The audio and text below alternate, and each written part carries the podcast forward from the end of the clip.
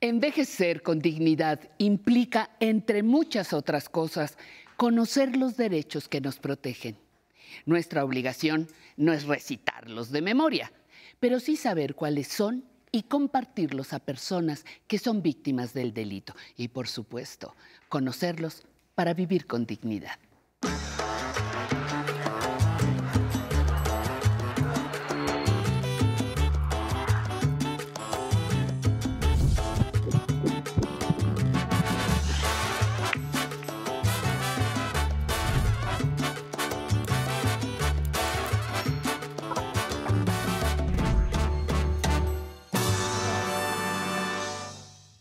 ¿Qué tal? Me da mucho gusto saludarnos nuevamente en vivo desde el 11, la emisora del Instituto Politécnico Nacional. Como todos sabemos, México es rico en costumbres, tradiciones, creencias y muchas de ellas se basan en religiones. Pero, ¿a poco saben ustedes que existe el derecho a profesar nuestra religión? Nuestra constitución política en el artículo 24 lo consagra como un derecho que nosotros tenemos, profesar o no profesar una religión. Y hoy, hoy en el estudio, vamos a tener a un experto que nos hablará precisamente de este tema. Pero antes, como ya saben y como ya es costumbre, vámonos a esta cápsula que hemos preparado para todos ustedes.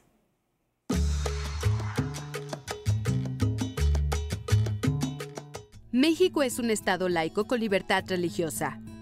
En el artículo 24 de la Constitución Política de los Estados Unidos Mexicanos, en nuestra Carta Magna, se establece que toda persona dentro del territorio nacional gozará de tres libertades básicas. La libertad de convicciones éticas, la libertad de conciencia y la libertad religiosa. La libertad de culto es uno de los derechos humanos más importantes y como tal se le reconoce en los países democráticos, así como en ordenamientos y tratados internacionales. Cada persona es libre de elegir y practicar, sin presiones ni coacciones, la religión de su preferencia. La libertad religiosa implica la posibilidad de cambiar de creencia o de comunidad religiosa. En México, cada quien tiene el derecho de elegir qué religión profesar, qué cultos o rituales realizar y la frecuencia para llevarlos a cabo. El marco jurídico mexicano garantiza que ninguna persona pueda ser discriminada o inculpada, ni pueda negársele servicio alguno o impedírsele acceder a un espacio público por sus creencias religiosas. Atención, tampoco puede obligarse a nadie a prestar servicios personales ni a contribuir económicamente o en especie al sostenimiento de una iglesia o asociación religiosa. Hoy abundaremos sobre este derecho humano, la libertad religiosa, aquí, en Aprender a Envejecer. Pues ya estamos de regreso en el estudio y hoy nos acompaña Alonso Lara Bravo. Él es licenciado en Derecho por la Universidad de Guanajuato, maestro en Derechos Humanos y también es experto en cuestiones de derechos humanos, autor de los libros Libertad Religiosa en México y La Libertad Religiosa en la Constitución Mexicana. Así que algo, algo ha de saber sobre este tema. Alonso, muchas gracias por estar hoy aquí en vivo en el programa de Aprender a Envejecer. La mayoría profesa una religión o no la profesa y ya es como parte de nuestra identidad, pero pocos, pocos sabemos que es un derecho que tenemos de, profesar una religión. Sí, eh, primero gracias por la invitación, estoy muy contento de estar aquí. Efectivamente, el fenómeno religioso está presente en nuestra sociedad, en, un país como México, se puede distinguir claramente, y desde el punto de vista jurídico es un derecho, un derecho humano. Eh, está reconocido en la Constitución, en el artículo 24, y como está reconocido eh, legalmente y constitucionalmente protege una, una serie de conductas que podemos hacer en virtud de tener o no una religión, porque el no tener una religión, digamos, también es algo que la Constitución protege. No solo ofrece su, su tutela a las personas que tienen una que creen una deidad, en una divinidad, eh, muchas veces se identifica con el concepto Dios, sino a las personas que deciden no tener una religión. Y pues sí, efectivamente constituye un derecho que está reconocido en diversos eh, instrumentos legales, entre ellos la Constitución, o a nivel legal, por ejemplo, la Ley de Asociaciones Religiosas y Culto Público. Correcto.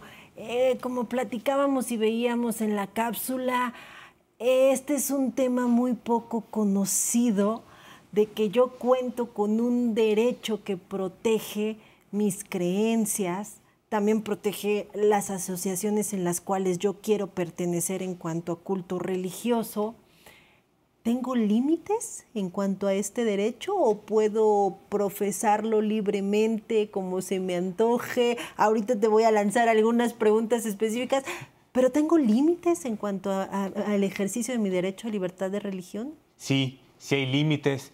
Ningún derecho humano es eh, absoluto eh, y la libertad religiosa, pues eh, como derecho humano tampoco lo es desde la propia Constitución señala que el ejercicio de este derecho no puede constituir un delito o como contrariar el, orden público. ¿Esto qué significa? Que la, libre manifestación de las creencias, ya sea de manera individual o de manera colectiva, pues eh, debe respetar los derechos de las otras personas y permitir la como la libre convivencia y coexistencia, porque, ojo aquí, si bien nos encontramos en un país en el que se podría decir que hay todavía una religión mayoritaria, aunque ya no como antes, la diversidad religiosa es amplísima. O sea, son muchas las religiones formalmente incluso registradas ante autoridad y aquellas que tal vez no estén registradas ante autoridad, pero que se constituyen como un sistema de creencias autónomo y por ende no puede ser ilimitado el, derecho a la libertad religiosa. Y como ejemplo de ello, este, recientemente se ha discutido, por ejemplo, si el personal sanitario tiene derecho a no llevar a cabo ciertos procedimientos médicos por motivos religiosos. Y lo que se ha determinado a nivel judicial es que ese derecho, que se le conoce la objeción de conciencia, no es ilimitado, puesto que va de por medio la salud, incluso la vida, de las personas que podrían requerir atención médica. Sí, yo te preguntaba que si tengo límites porque, bueno, si a mí se me ocurre que dentro de mi religión voy a hacer eh, rituales y sacrificios humanos, pues evidentemente esto no lo tendría yo así tan de manera libre, ¿no? Porque ya estaría constituyendo un delito. Exactamente. has puesto un ejemplo muy claro. No puede atentar contra la vida de las personas, por ejemplo, o pensar en una situación en la que en virtud de preceptos religiosos se permitía el maltrato infantil. Animal. Eh, ya hay religiones que eh, estatuyen el sacrificio animal. Eh, esto lo, ha estudiado, por ejemplo, la, Corte Suprema en Estados Unidos en relación con algún tipo de creencias y, bueno, lo que ha, determinado es si la afectación, por ejemplo, a la salud pública se, eh, es tan, tan importante que se debe limitar la libertad religiosa. Y ese ejercicio de ponderación, pues se debe, hacer al caso concreto, pero de manera así general yo te podría decir, no puede poner en riesgo la vida de las personas o bienes fundamentales. Eh, por lo general, tenemos muchas veces la idea de que las personas adultas mayores son más cercanas a la religión, ¿no? De que la abuelita, el abuelito van a la iglesia, eh, van a algunas eh, asociaciones religiosas, eh, algunos rezan ciertos, no sé, los rosarios en casa, etcétera.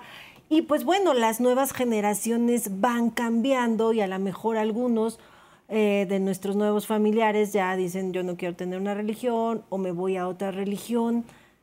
¿Mis familiares me pueden obligar a pertenecer a alguna religión o prohibirme pertenecer a mi religión? No, eh, diría como respuesta general. Y hay que distinguir. Por ejemplo, has hablado de personas adultas mayores. Algunas de ellas se pueden hacer eh, cargo de personas que estén en crecimiento, o sea, niños o niñas. Y ojo aquí, eh, lo va a ver desde ambas perspectivas. Los niños y niñas van adquiriendo, van desarrollando su capacidad de decisión y conforme van adquiriendo madurez, podrán ir tomando decisiones sobre en qué creer o incluso tal vez no creer, porque también se puede no creer nada. Es importante este punto que tomas, porque muchas veces dices, no, pues yo al, al nietecito lo voy a hacer como el mío, como yo, ¿no? Como yo quiero, que crean lo que yo quiero. Exactamente, y dentro de ese ámbito de privacidad familiar se podría decir que las personas, los progenitores o quien esté al cuidado de los niños y niñas tienen cierto derecho a inculcar la religión o las creencias, pero llega un punto en el que niños y niñas pueden decidir y eso es progresivo, no es de un día a otro. Ahora, desde el otro lado, si los adultos mayores las personas adultas mayores pueden o no ser obligadas, pues claro que no. Como tú lo dices, conforme pasa el tiempo, es común, no en todos los casos pasa, pero es común que la gente empiece a ver como un sentido trascendente de la vida y que por eso lo desemboquen en la religión. Y esa elección de en qué creer es meramente personal, siempre y cuando se ajuste a los límites que ya dijimos, no, no puede ser obligada. Correcto, entonces ustedes son libres de profesar la religión que ustedes deseen, nadie puede obligarlos ni limitarlos a que profesen o no profesen una religión. Ya nos lo dijeron, es un derecho, es una libertad que nosotros tenemos salvo con las ciertas restricciones que ya, ya nos platicó el especialista. Tengo muchas, muchas preguntas todavía sobre este tema tan interesante, pero vamos a ir a un pequeño corte y regresamos al estudio aquí contigo para que nos las aclares. Acompáñenme al corte. Bueno, me he dedicado 55 años a lo mismo aquí, a hacer las, las carnitas. Sin modestia, pues el, el sazón de las cosas que, que elaboramos aquí. Y también otra cosa, pues el trato de, de los clientes, hay que atenderlos bien, como, como se merecen. Y así es como hemos durado este, hasta esta fecha, que, que yo he estado aquí los 55 años.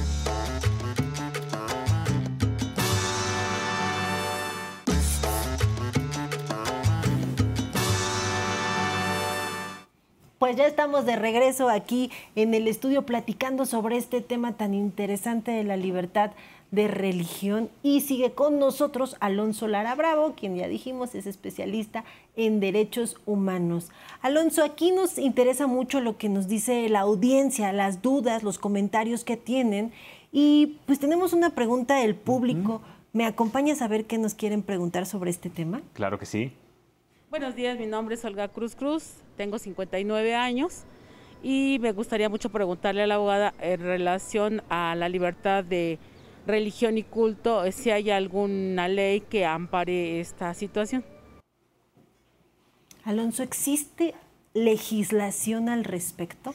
Sí, claro que sí. En primer lugar, la, como ya lo adelantábamos, señora Olga, la propia Constitución reconoce y tutela este derecho a la libertad religiosa y a nivel legal está más eh, desarrollado en la ley de asociaciones, religiosas y culto público. Ah, además, el contenido que se ha dado eh, o con la manera como se ha interpretado el derecho eh, ha corrido a cargo de la Suprema Corte de Justicia de la Nación, porque pues yo le puedo decir, señor Alga, y a todas las personas que nos acompañan en el programa, tiene libertad religiosa usted, pero de eso a saber, pues, qué puedo hacer, eh, que sí, que no, en virtud de ese derecho, pues hay una gran distinción. Y a través de ciertas sentencias, la Suprema Corte es que ha establecido, eh, por ejemplo, que esto implica que la libertad religiosa permite reunirnos para efecto de culto público, que permite expresar creencias religiosas, que permite el acudir obviamente a iglesias, que da la posibilidad de no declarar o no decir qué, religión tengo yo para no ser una persona eh, discriminada por ese motivo. Entonces sí está protegido legalmente. Acabas de mencionar una palabra clave, discriminar. Si a mí me discriminan por profesar alguna religión, ¿Qué medios de defensa tengo? no sé, que a lo mejor en, en, mi, en, en, donde yo vivo, no es que este no practica nuestra religión, a este no lo invitamos, o, en los trabajos, bueno, en eh, algunas este, escuelas, porque bueno, hay personas adultas mayores que también deciden continuar con su educación, pero pues a lo mejor por una cierta religión no los permiten. ¿Qué puedo hacer si me, si me discriminan por esta cuestión de profesar mi religión? Sí. Bueno, la Constitución, además de reconocer el derecho a la libertad religiosa, te da un derecho a no ser a las personas a que no sean discriminadas por motivos religiosos. El artículo primero constitucional tiene diversas categorías protegidas, una de ellas es la religión. ¿Y qué se, o sea, qué se puede hacer? Ante una discriminación de este tipo, las personas pueden acudir a un medio de defensa vía judicial como el juicio de amparo. O sea, promover un juicio de amparo en el caso de que alguna autoridad les haya discriminado, ¿qué quiere decir esto de discriminación? Limitado o vedado el ejercicio de un derecho por tener cierta religión. También podemos pensar en una queja, una denuncia ante organismos autónomos de derechos humanos, como lo puede ser la Comisión Nacional de Derechos Humanos, que por cierto, la Comisión Nacional de Derechos Humanos ya en algunas ocasiones se ha pronunciado, por ejemplo, en los casos en que niños o niñas en escuelas públicas se abstienen de saludar a la bandera por creencias religiosas. Entonces, una clara muestra de cómo si hay mecanismos eh, judiciales y no judiciales para defenderse en contratos discriminatorios. Correcto, porque como lo mencionamos, es un derecho. Entonces, ahí yo cuento con ciertos medios de defensa para poder pues ejercerlo o en caso de que me lo violenten, pues ahí que me proteja la justicia en caso de que se me esté violentando este derecho. ¿Sí recurre la gente? Sí, sí, sí. Hay casos que han llegado, bueno, comúnmente llegan a, por ejemplo, a juzgados de distrito, a, a diversos órganos jurisdiccionales, pero hablando, por ejemplo, de la Suprema Corte, conoció de un asunto en el que un colegio de médicos, bueno, un grupo de personas médicas, pidió que se le realizara un examen un día distinto al sábado, porque de acuerdo a sus creencias religiosas, el sábado solo puede estar destinado para el culto religioso. Entonces dijeron, sí queremos hacer el examen y lo vamos a tomar, solo háganlo otro día distinto al sábado. Se les negó por parte de la autoridad esa petición y esto se sometió a consideración de las autoridades judiciales y llegó a la Corte. La Suprema Corte determinó que era razonable pedir que fuera otro día, toda vez que era parte de sus creencias y que además eso no representaba una carga desproporcionada y se podían hacer los ajustes para que, por un lado, se cumpliera o estas personas no dejaran de observar sus creencias religiosas y por otro lado cumplieran las, los deberes que les imponía el ejercicio de su profesión. Así es que si hay casos y yo recomiendo que si alguna persona puede, alguna persona adulta mayor, considera que es discriminada o que en virtud de su religión se le desconocen otros derechos, lo haga saber a las autoridades respectivas. ¿Cómo que otros derechos que se les desconozcan por...? Pues, de la mano con la libertad religiosa, por ejemplo, te pueden limitar tu derecho a la educación, eh, por ejemplo, de acceder a ciertas instituciones, tu derecho al esparcimiento, de de ciertos lugares en los que te podrían decir, bueno, aquí no se admite a quien venga vestido de determinada manera que vaya conforme a una religión, el derecho este, Asociarme. A, asociarse a la salud, por ejemplo, este, de que las intervenciones médicas que te pueden realizar sean distintas a las que tú consideres que, que van con tu religión. Entonces vemos cómo la libertad religiosa se une o toca muchos derechos. Correcto. Pues ya está, mis queridos amigos, un nuevo tema que trajimos para que ustedes sepan, conozcan que existe este derecho y esta protección para que ustedes profesen la religión que ustedes desean. Yo te quiero agradecer, Alonso, que nos hayas traído toda esta información tan importante para nuestro auditorio. Muchas gracias por haber estado el día de hoy aquí con nosotros. Ha sido un gusto para mí. Y pues como siempre, muchas gracias a todos y todas ustedes que nos siguieron durante nuestra transmisión. Ahora yo los voy a dejar con una cápsula que les va a ayudar a saber cómo realizar el refrendo de la tarjeta de circulación. Muchas gracias a todos ustedes. Yo los espero el domingo y también el próximo martes para que conozcan más de sus derechos.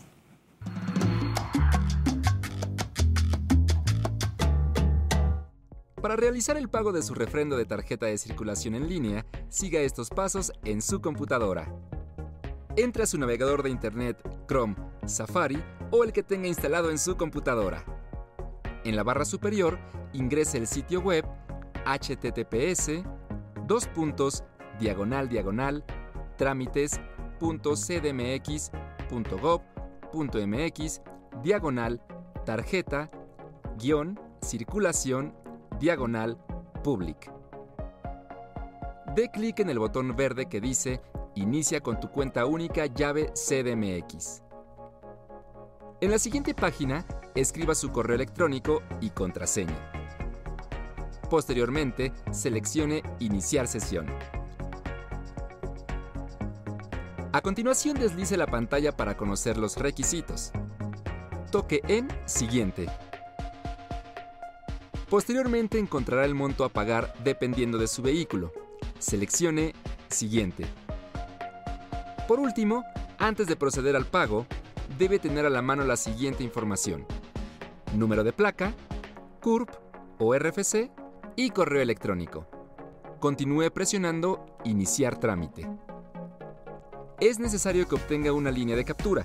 Vaya a la ventana Nuevo trámite y pulse Iniciar trámite. En los siguientes campos ingrese su número de placa, CURP y correo electrónico.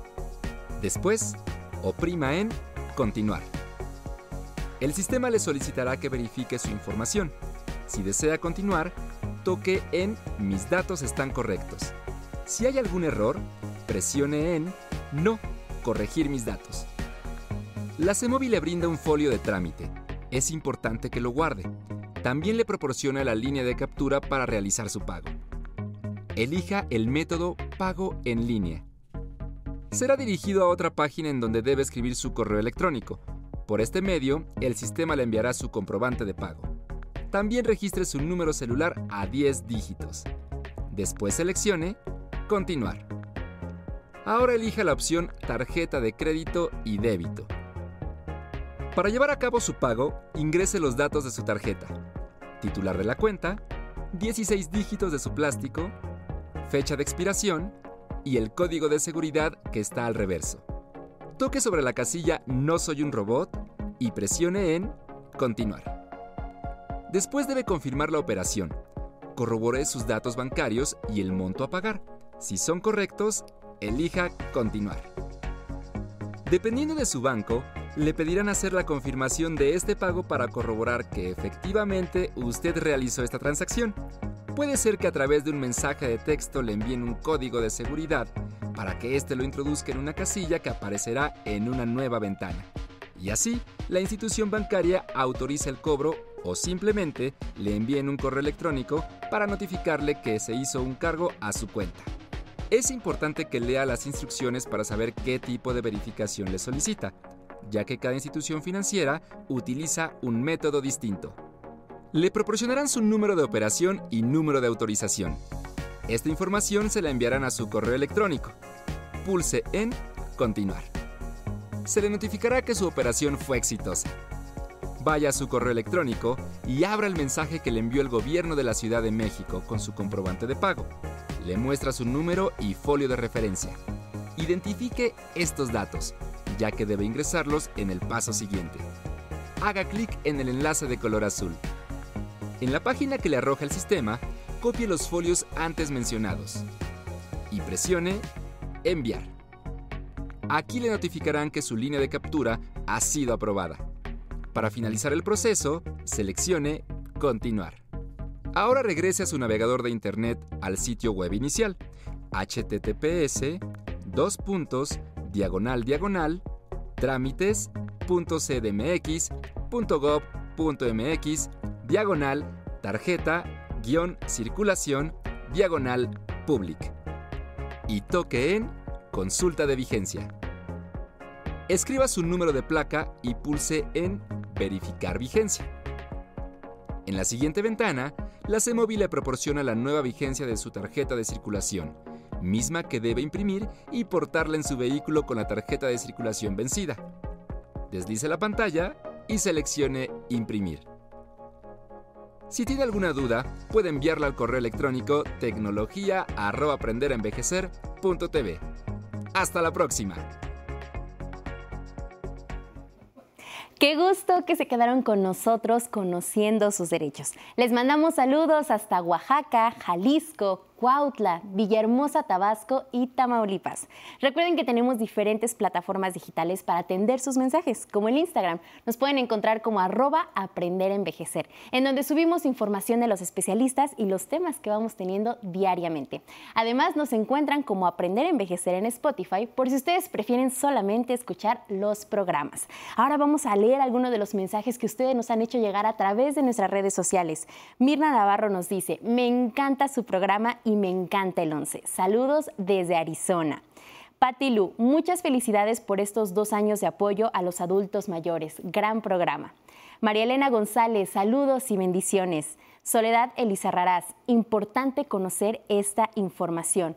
Lupita, Lupita, felicidades, maravilloso programa.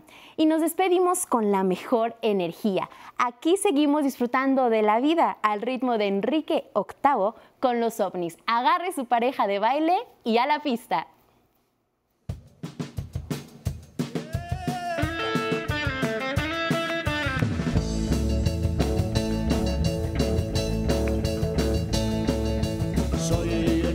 VIII, sí señor, soy Enrique VIII de verdad.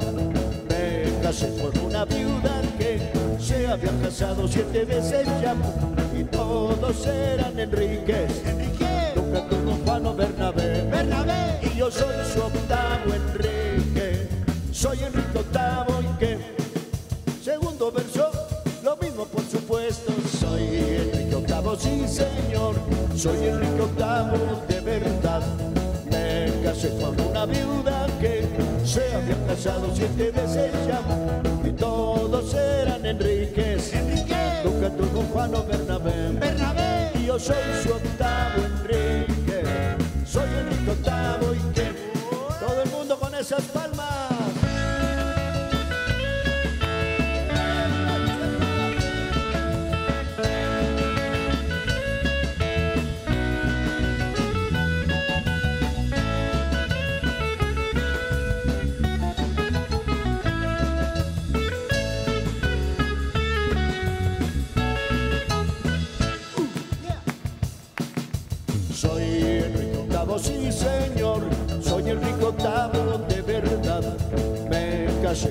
Una viuda que se había casado siete veces ya y todos eran Enriques. Enrique, nunca tuvo Juan o Bernabé. Bernabé, y yo soy su